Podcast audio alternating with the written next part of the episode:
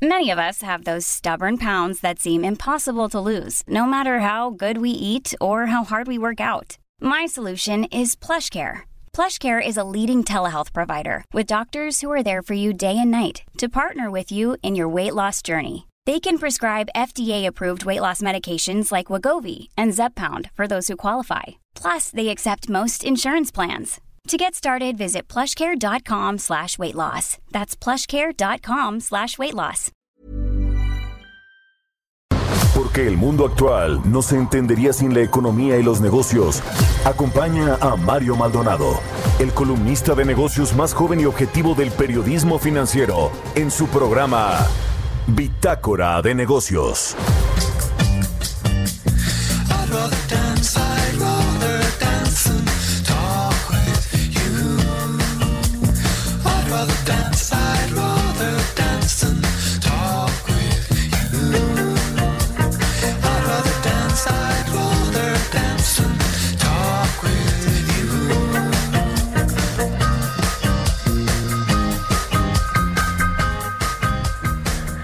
¿Qué tal? ¿Cómo están? Muy buenos días. Bienvenidos a Bitácora de Negocios. Yo soy Mario Maldonado y me da muchísimo gusto saludarlos en este inicio de semana, en este lunes 7 de septiembre del 2020.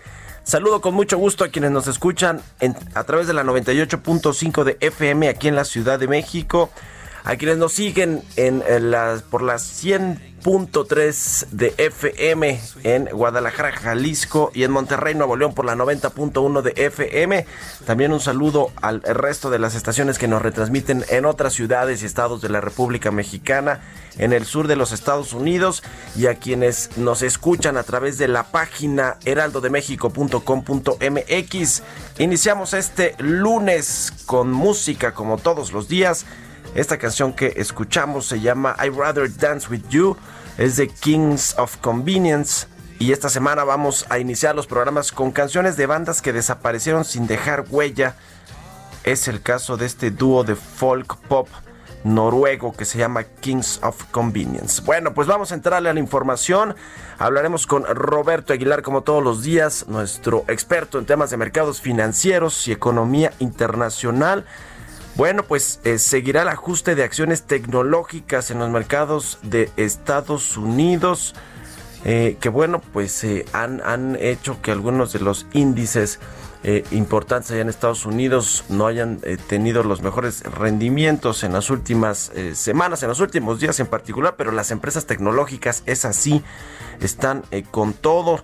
Bueno, vamos a platicar también con Roberto Aguilar sobre el Brexit, un factor de riesgo que no se termina de solucionar este asunto en el Reino Unido y en China hay un reporte sorpresivo de un aumento de sus exportaciones. Esta economía que también sigue con un asunto de guerra comercial con los Estados Unidos. Vamos a hablar con Angie Chavarría, nuestra colaboradora aquí en Bitácora de Negocios, columnista de El Heraldo de México, sobre, bueno, pues con el concepto de la deuda pública. Eh, vamos a ver cómo presenta la Secretaría de Hacienda el panorama para el 2021 en términos del déficit presupuestario, del déficit primario, el déficit fiscal que, que seguramente pues va a aumentar. Vamos a ver qué tanto margen hay en las finanzas públicas para endeudarse, para aumentar este déficit público.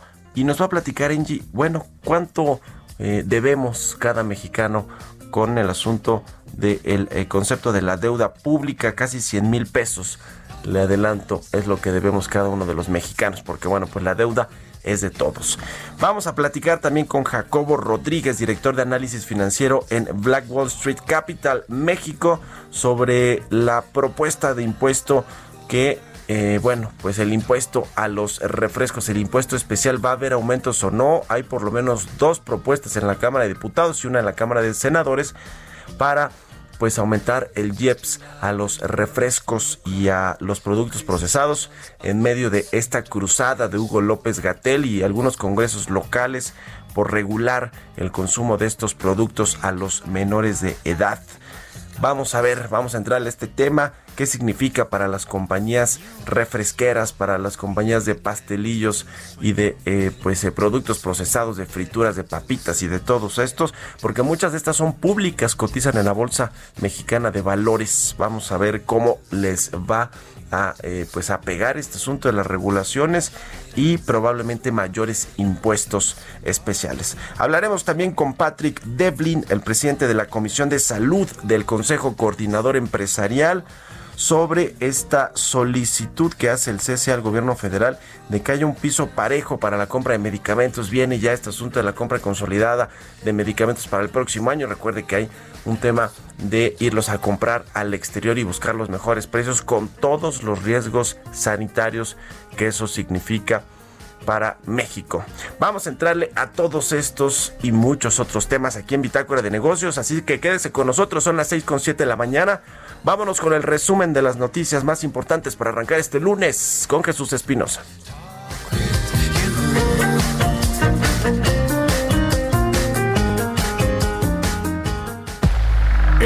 Resumen.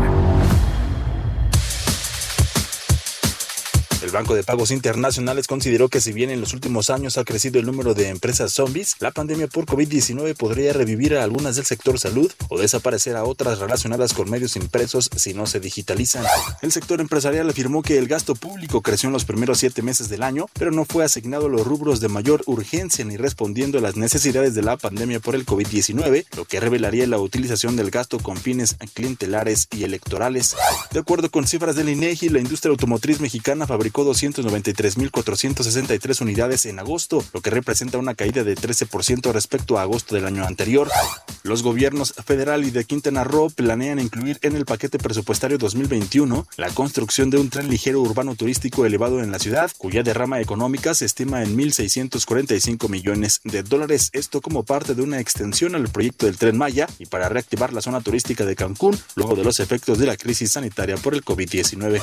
Telmex logró un acuerdo con sus trabajadores agremiados en el Sindicato de Telefonistas de la República Mexicana sobre el contrato colectivo, luego de una negociación en la que participó la Secretaría de Gobernación y la Secretaría de Trabajo y Provisión Social, la firma del magnate Carlos Slim evitó una huelga que estaba programada para empezar el pasado viernes. La Asociación Sindical de Sobrecargos de Aviación informó a su gremio que Aeroméxico pidió el recorte de mil sobrecargos como parte de las medidas de reajuste para enfrentar la crisis económica por el coronavirus, lo que implicaría el despido de 37% de la planta laboral con compuesta por 2.719 tripulantes. Bitácora de negocios en El Heraldo Radio. El editorial.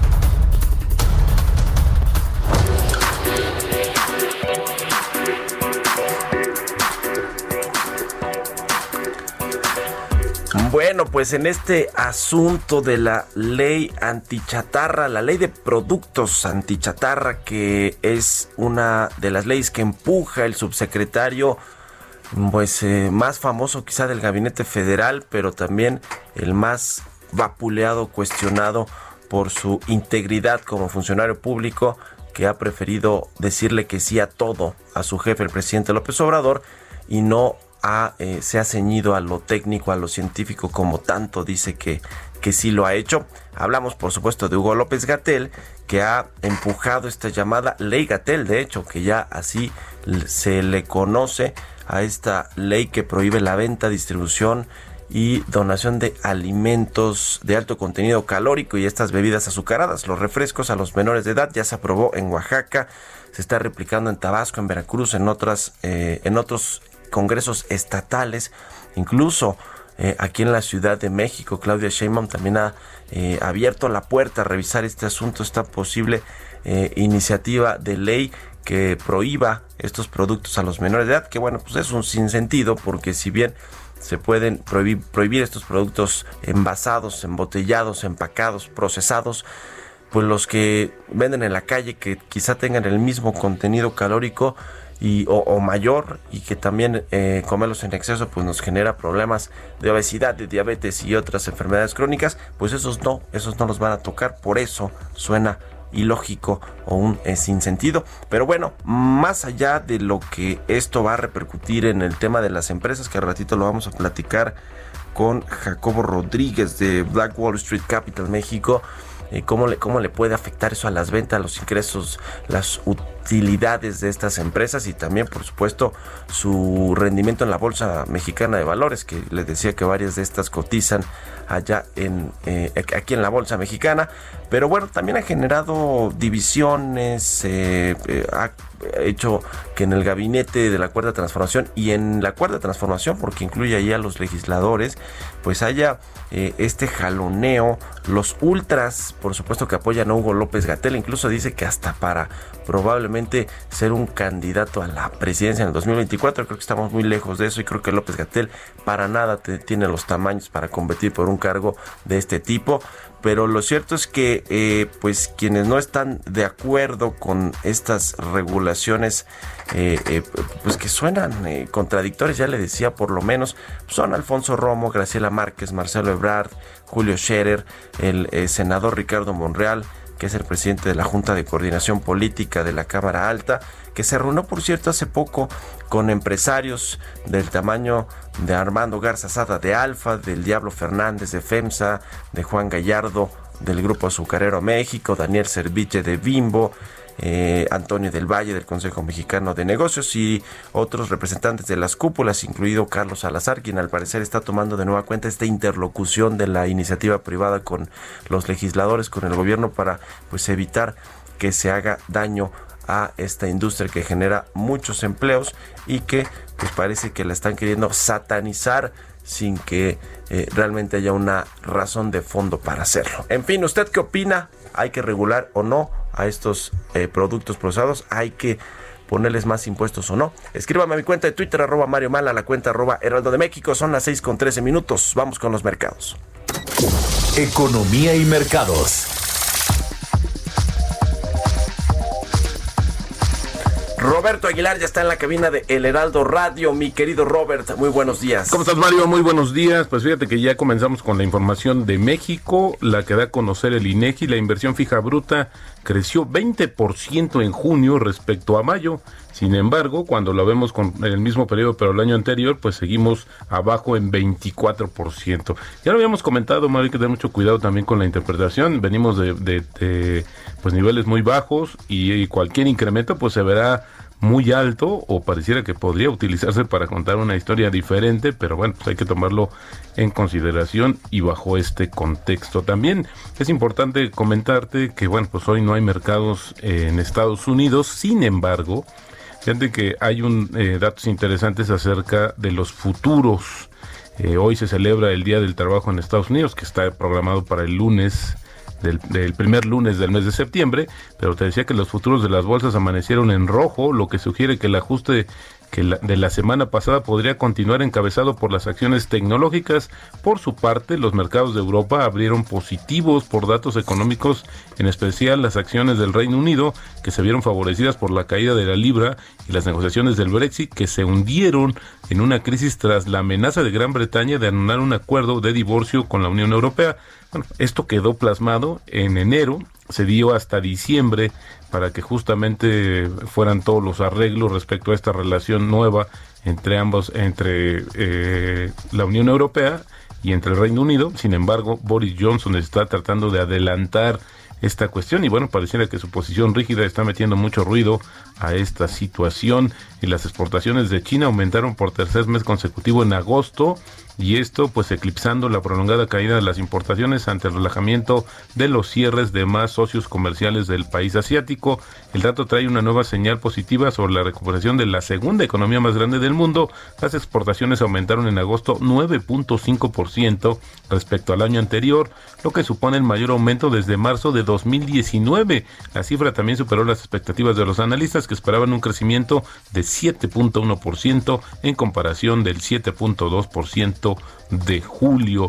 Y las conversaciones comerciales justamente sobre el Brexit se sumieron en una crisis después de que Londres advirtiera a la Unión Europea de que podría diluir el pacto de divorcio que firmó el año pasado a menos de que el bloque aceptara un acuerdo comercial antes del 15 de octubre. Según una información publicada en la prensa, Reino Unido contempla aprobar una nueva legislación para descartar partes importantes del acuerdo de divorcio alcanzado el año pasado, lo que pone en peligro el tratado y podría ser y podría crear fricciones en eh, justamente el Irlanda del Norte, que, iba, que va a ser el puente entre la Unión Europea y justamente el Reino Unido. Esto ya parecía que se nos había olvidado un poco pero revive el tema del Brexit de una manera bastante negativa.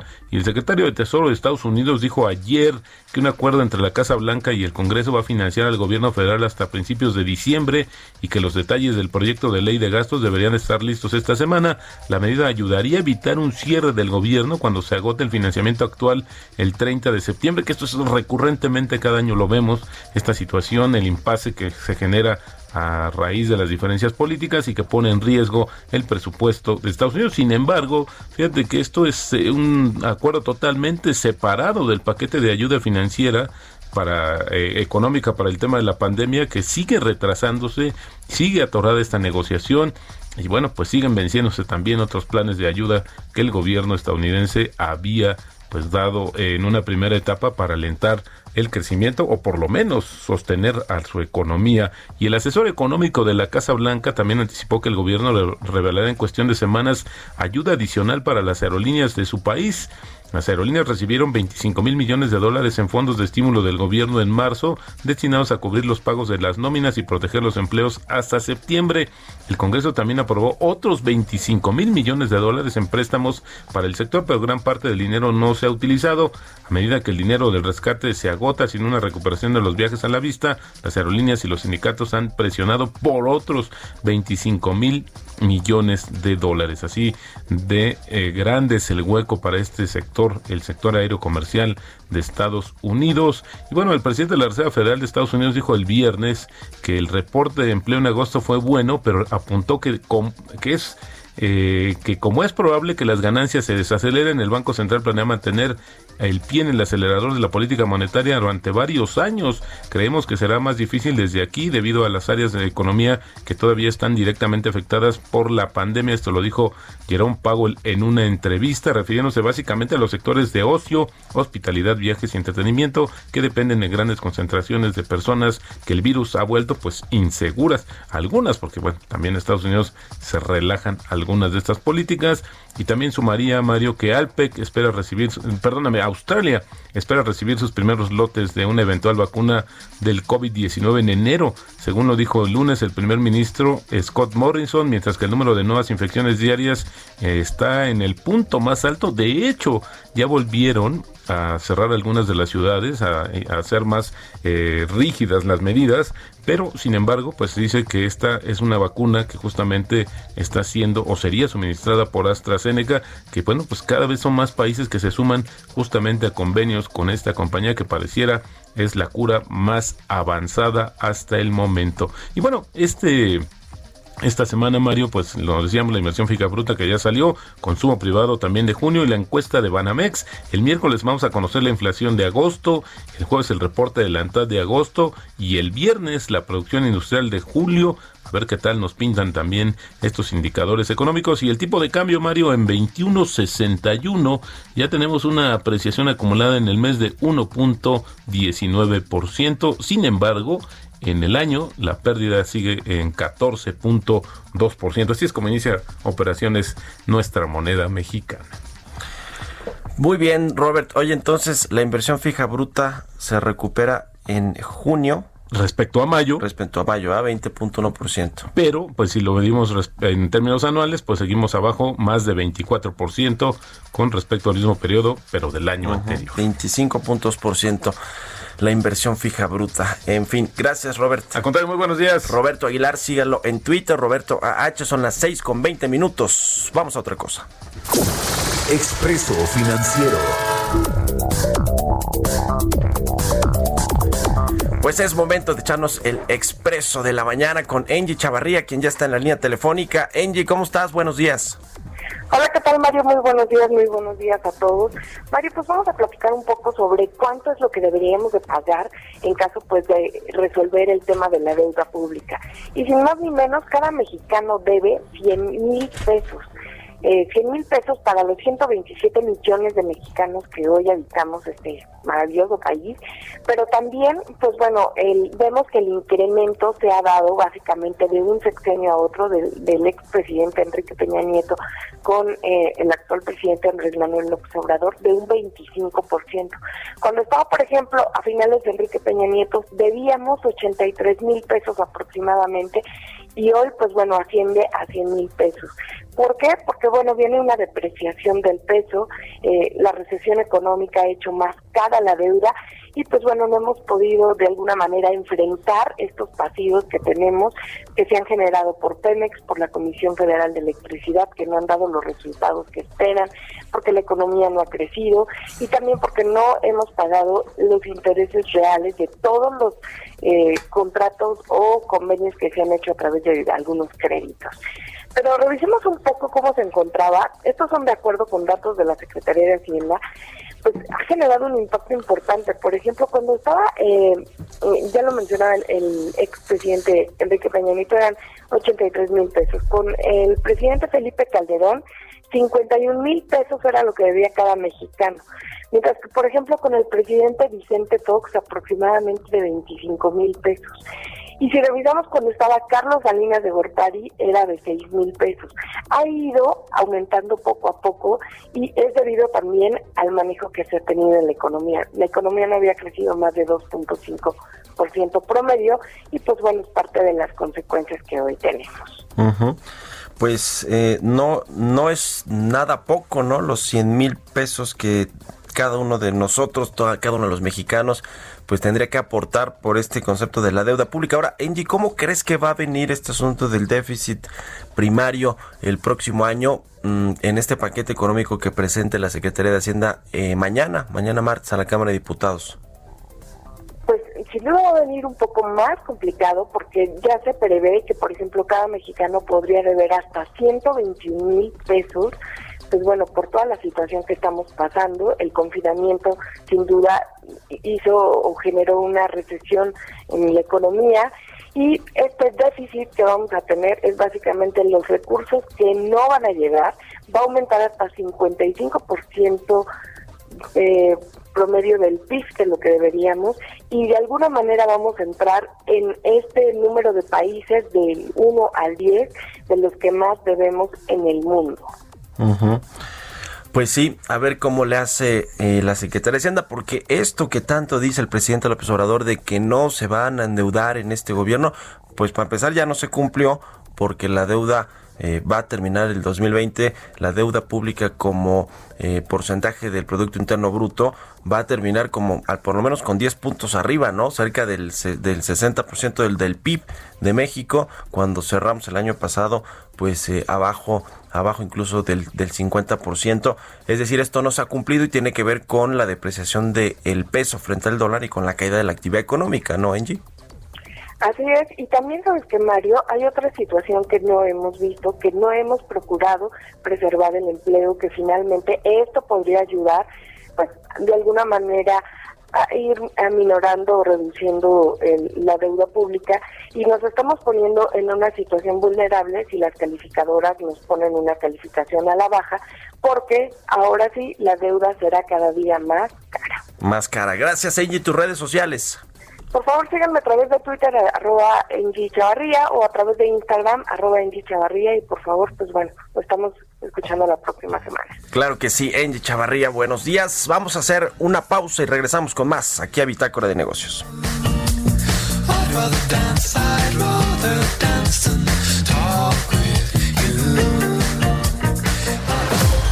Continuamos en un momento con la información más relevante del mundo financiero en Bitácora de Negocios con Mario Maldonado. Regresamos. Entrevista.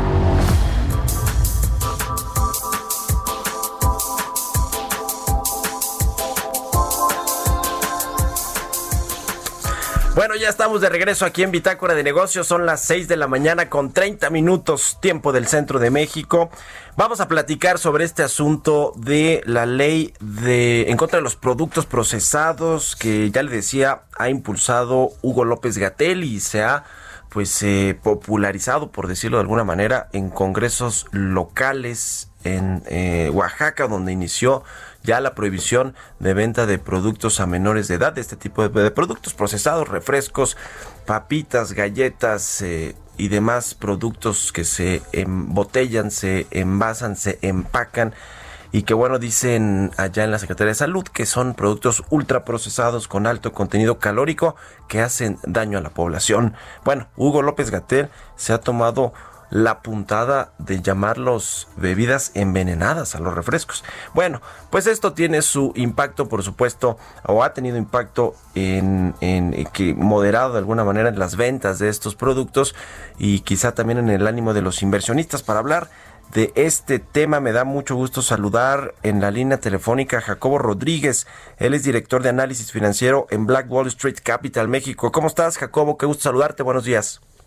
Hola Mario, buenos días. ¿Todo bien por acá? ¿Tú cómo estás? Todo bien, afortunadamente. Gracias por tomar la llamada. A ver, ¿Cómo ves este tema? Creo que tiene muchas, eh, muchas formas de verlo, tiene impactos por todos lados para las empresas, para estos grupos que están cabildeando ahí con, el, eh, con los legisladores y con el gobierno federal para que esta eh, ley antiproductos chatarra, entre comillas, pues no se extienda a todo el país y que esto pues sí podría generarle ya impactos a las ventas. ¿Cómo ves? A ver, en términos, ustedes que analizan más las eh, los fundamentales de las empresas y las eh, perspectivas, ¿cómo impacta esto a las compañías que venden productos procesados en México?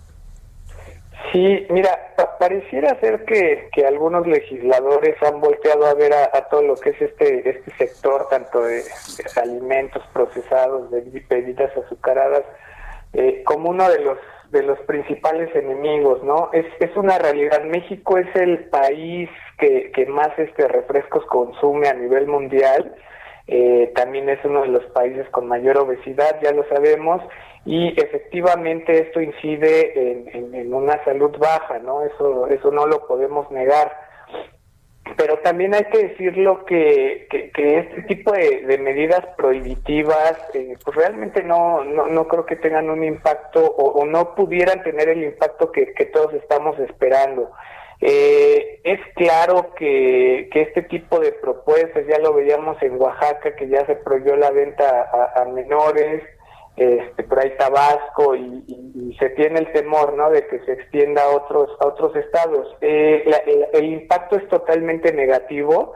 Eh, el sector de bebidas de las empresas que están listadas en la Bolsa Mexicana es uno de los más rezagados. Este, tan solo hay que mencionar por ahí las acciones de Coca-Cola, eh, han caído alrededor de 30, 40% en cuestión de, unos seis meses, siete meses más o menos.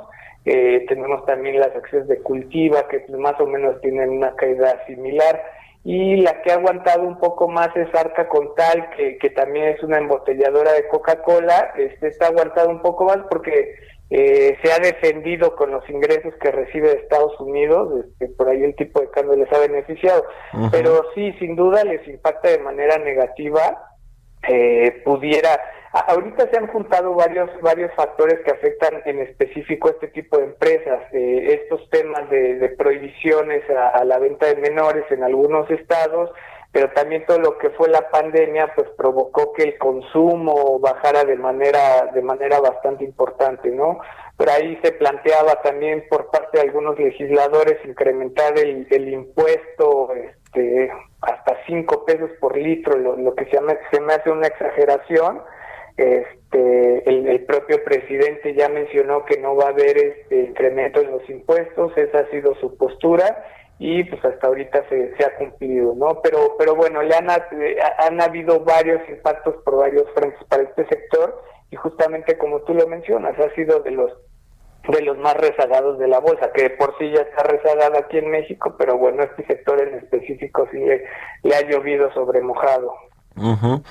A ver, eh, este asunto de la regulación a la venta de productos procesados a menores de edad, ¿qué impacto tendría? Porque eh, por un lado pareciera que sí son unos de los principales consumidores de estos productos los, los niños o los menores de edad, pero no necesariamente, ¿o sí? El, el, ¿Cómo se ve, digamos, en el panorama general el, digamos, la afectación, el golpe que le podría causar a los ingresos de las empresas y por lo tanto a las utilidades, su rentabilidad y su atractivo en la bolsa, esta regulación, si se llegara a generalizar, Jacobo, ¿tienen algún dato de cuál es el porcentaje de las ventas de estas empresas que son para menores de edad, es decir, que, que los generan los menores de edad?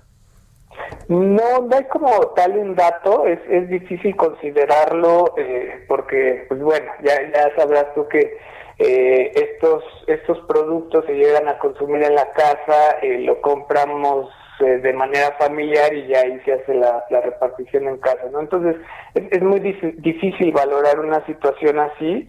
Eh, donde sí es muchísimo más claro este impacto es en la venta en las escuelas, que, por ahí también ya se prohibió. Este, ahí sí, eh, en cuanto salieron las, las noticias de que se iba a prohibir la venta de este tipo de productos en, los, en, las escuelas, pues vimos una caída más o menos generalizada de este tipo de empresas de alrededor del 5%. ¿Sí? Entonces, no es un, no es un impacto muy fuerte o, o considerar que el consumo de los, de los menores en, en, en los, en los refrescos no es tan, tan amplio este, pero pues sí les llega a impactar, yo te diría que alrededor de un 5%, que es lo que vimos reflejado ahí en, la caída del precio de estas, de estas acciones. Pero hay, hay, que decir algo, algo muy importante.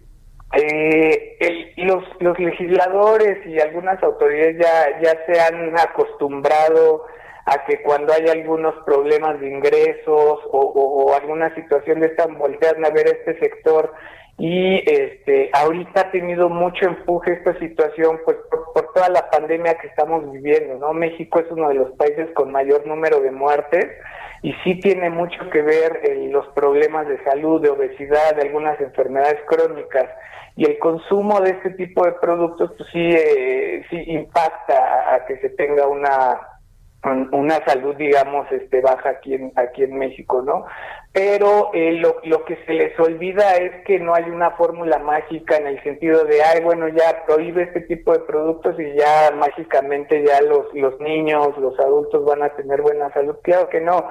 Es es un programa este que debe de ser integral desde que tú bajes o, trates de bajar el consumo de este tipo de productos, pero también tienes que voltear a ver otros frentes como es eh, que, que, los niños, las, las personas hagan más ejercicio, que, que se tengan programas que fomenten mayor, este, mayor salud, que tú incluso como Estado tengas un sistema de salud fuerte, ¿no?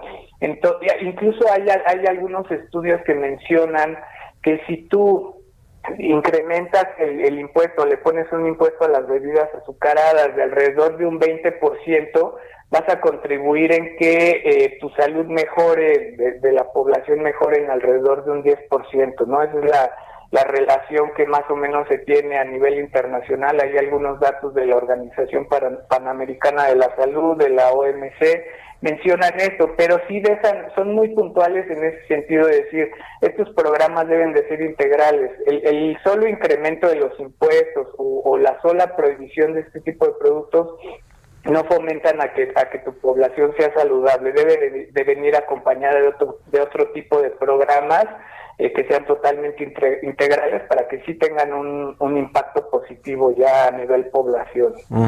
Jacobo, más allá del impacto que pudieran tener las empresas, las refresqueras, los eh, fabricantes de productos procesados en la bolsa, en sus ingresos y utilidades, ¿qué efecto podría tener esta regulación en la economía en general, y me refiero a los empleos que generan estas compañías, pero también a los ingresos que obtienen las, las tienditas, ¿no? Las tienditas de, las, de la esquina, como se les conoce, que están eh, eh, muchos pues en, el, en la economía informal y también las tiendas de conveniencia que están eh, que es el sector moderno no de este distribución de productos de productos de alimentos bebidas tabaco etcétera ¿Esto qué tanto puede generarse? Hay una estimación de que 60% de, las de los ingresos de las tienditas, de las tiendas de la esquina, son de este tipo de productos. Entonces, si lo regulan a una parte de la población, también tendrán un impacto en la economía eh, eh, familiar.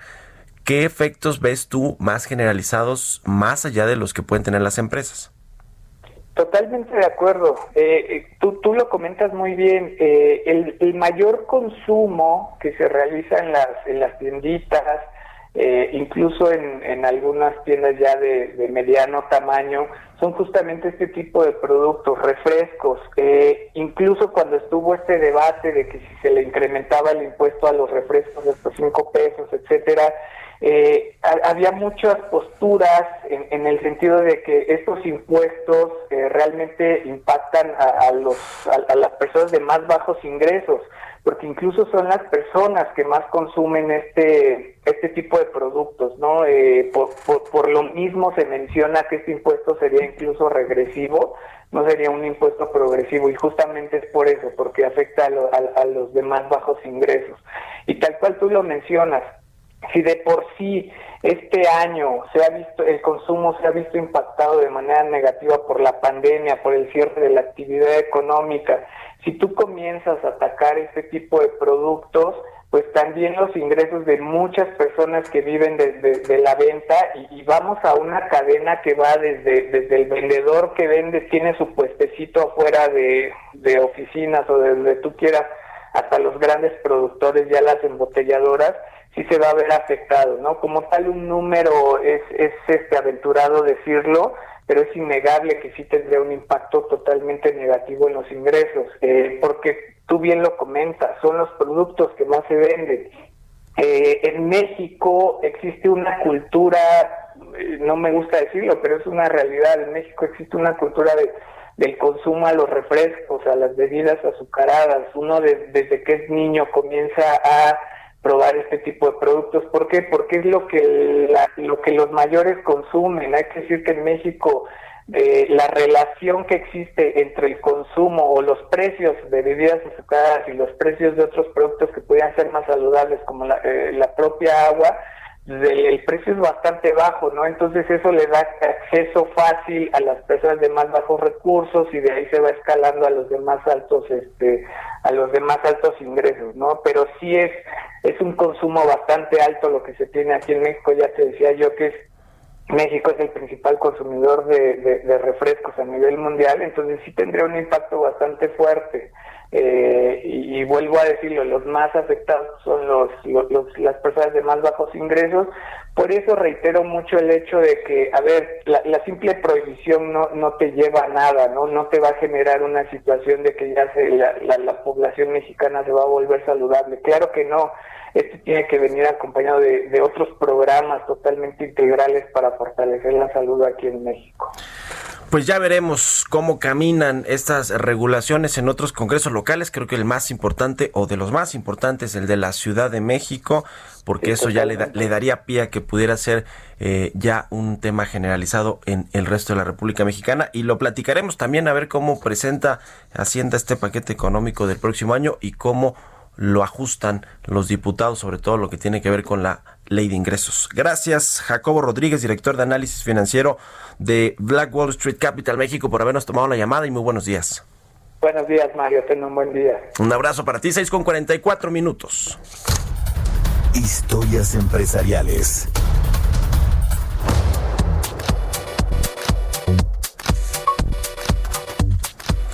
Bueno, pues cambiando de tema, eh, fíjese que a falta de recursos al sistema satelital mexicano, este llamado MEXAT, se solicitó a la Secretaría de Hacienda y Crédito Público una inversión de 2.030 millones de pesos porque de no tener este presupuesto, las consecuencias podrían ser podría ser muy, muy malas. Nos platica de todo esto en la siguiente pieza Giovanna Torres. 2.030 millones de pesos del 2021 al 2025 es lo que requiere el sistema satelital mexicano para continuar con el mantenimiento de los satélites geoestacionarios. De lo contrario, MEXAT perderá el control de los mismos, lo que podría causar un accidente catastrófico, generando daños a terceros en caso de colisión con otros satélites. En un documento enviado a la Secretaría de Hacienda y Crédito Público, la Secretaría de Comunicaciones y Transportes solicitó el presupuesto para efectuar el mantenimiento tanto preventivo como correctivo y para el pago de las garantías asociadas, de lo contrario se deberán arrendar los servicios de más de un proveedor. Sin embargo, a pesar de que en el 2010 se creó el programa presupuestario de inversión K045, de acuerdo con el programa de garantías y mantenimiento para el sistema satelital mexicano, este no entró dentro del presupuesto federal 2019 y 2020. Actualmente, Mexat se compone de dos centros de control ubicados en Iztapalapa, en la Ciudad de México, y otro más en Hermosillo, Sonora, los cuales son operados por ingenieros mexicanos a través del órgano desconcentrado Telecom, además de los satélites Bicentenario que proporcionan comunicaciones fijas y Morelos 3 que suministra comunicaciones móviles. Si el MEXAT no cuenta con los recursos necesarios, estarían incapacitados para enviar equipo de los centros de control para su reparación, lo que representa la pérdida de garantía de los equipos, así como la obsolescencia del software utilizado para el control de los satélites del propio sistema y de los servicios que proporciona. Para Bitácora de Negocios, Giovanna Torres. Entrevista.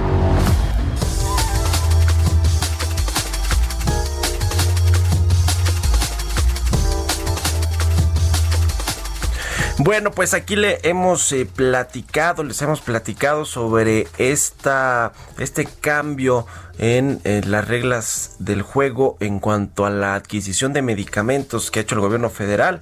Esta, ah, eh, digamos, abrió la compra de medicamentos en el extranjero, coordinado esto por una, por la UNOPS que pertenece a la ONU, esta oficina que eh, pues eh, es encargada también de gestionar las eh, ventas y las compras de medicamentos en el exterior con, junto con México, así lo hace con otros países también.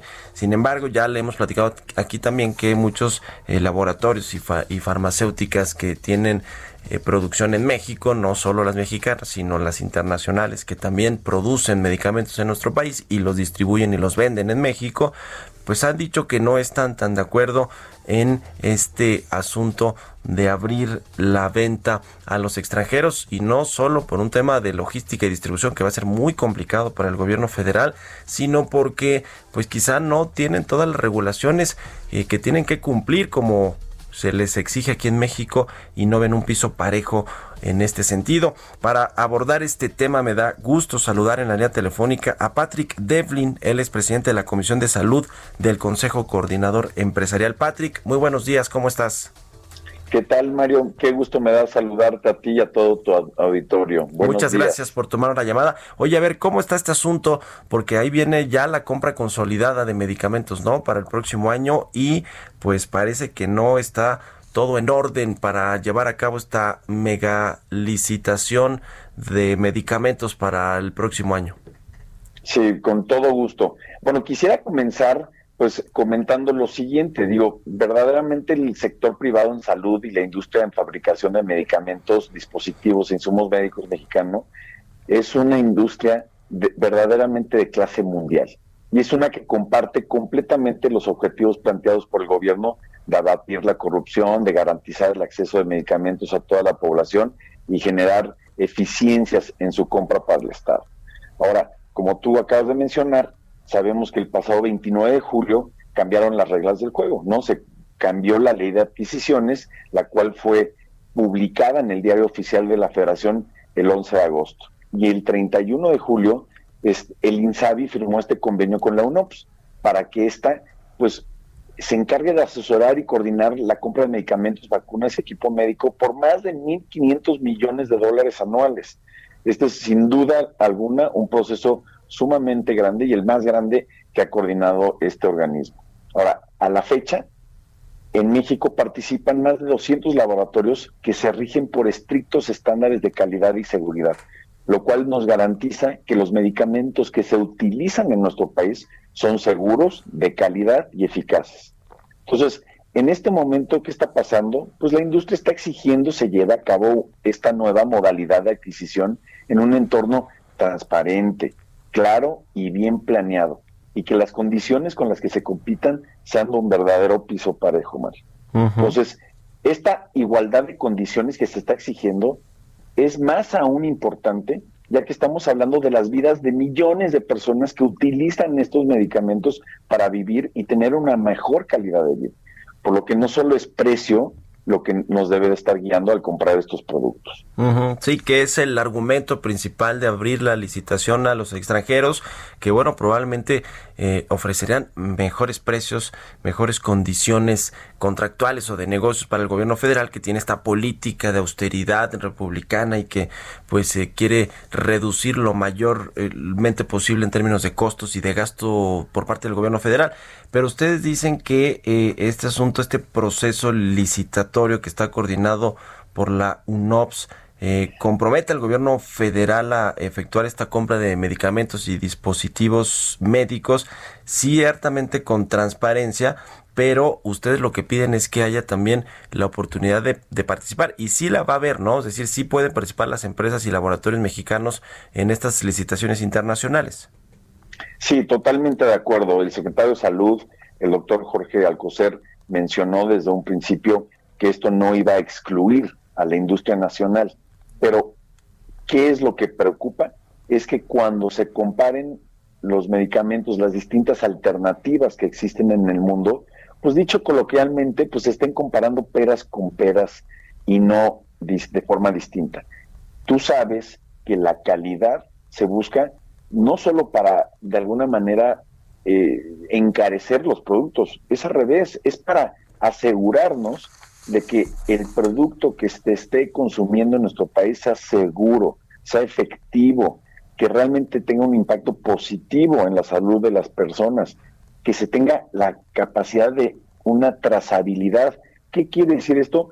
Que cualquier cosa que suceda se pueda detectar y de alguna forma contener ese producto y además se pueda controlar sus fechas de caducidad, los lotes, etcétera. Ahora, en el mundo existen países que subsidian ciertas industrias y la industria de la salud no es diferente. Entonces, cuando estemos compitiendo como industria nacional, pues vamos a buscar que no se esté dando ventaja a empresas que cuentan con subsidios en sus países de origen o que las condiciones de pago sean distintas a las que se han manejado en México y obviamente ni se diga la tan importante o este tan importante eslabón que quiere decir la, logística y la entrega en más de cuatro mil puntos de entrega en el país. Entonces, todos estos temas impactan de manera importante en el costo y por eso es importantísimo que con las adecuadas prioridades y criterios la UNOPS ejecute este proceso manteniendo el mayor interés de las personas usuarias de estos productos como prioridad. ¿Cuándo eh, va a hacerse esta megalicitación? Yo he escuchado al secretario de Salud eh, decir que son alrededor de 60 mil millones de pesos los que se van a, licitar en compras consolidadas de medicamentos, que es más o menos el 80% de los medicamentos que se requerirán a nivel nacional para el 2021. ¿Cuándo se hace esto y, y también ya están preparados, digamos, los laboratorios y farmacéuticas nacionales para competir en esta licitación internacional? Me parece una excelente pregunta, Mario. Eh, el tiempo apremia y realmente ya nos está ganando los tiempos para que nos podamos asegurar como país de tener el suministro suficiente que garantice el acceso a estos medicamentos en todo el, país.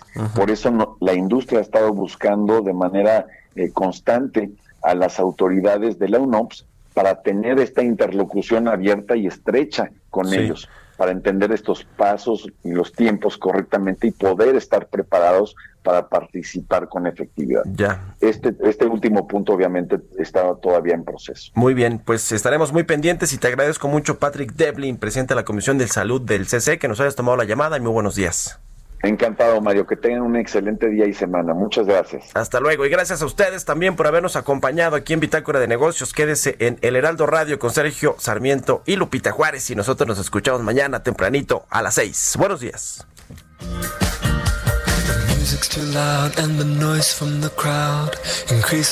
Esto fue Bitácora de Negocios con Mario Maldonado, donde la H suena y ahora también se escucha. Una estación de Heraldo Media Group. Deserves the best, and there's no better place to shop for Mother's Day than Whole Foods Market. They're your destination for unbeatable savings, from premium gifts to show-stopping flowers and irresistible desserts. Start by saving 33% with Prime on all body care and candles. Then get a 15-stem bunch of tulips for just $9.99 each with Prime. Round out Mom's menu with festive rosé, irresistible berry chantilly cake, and more special treats. Come celebrate Mother's Day at Whole Foods Market.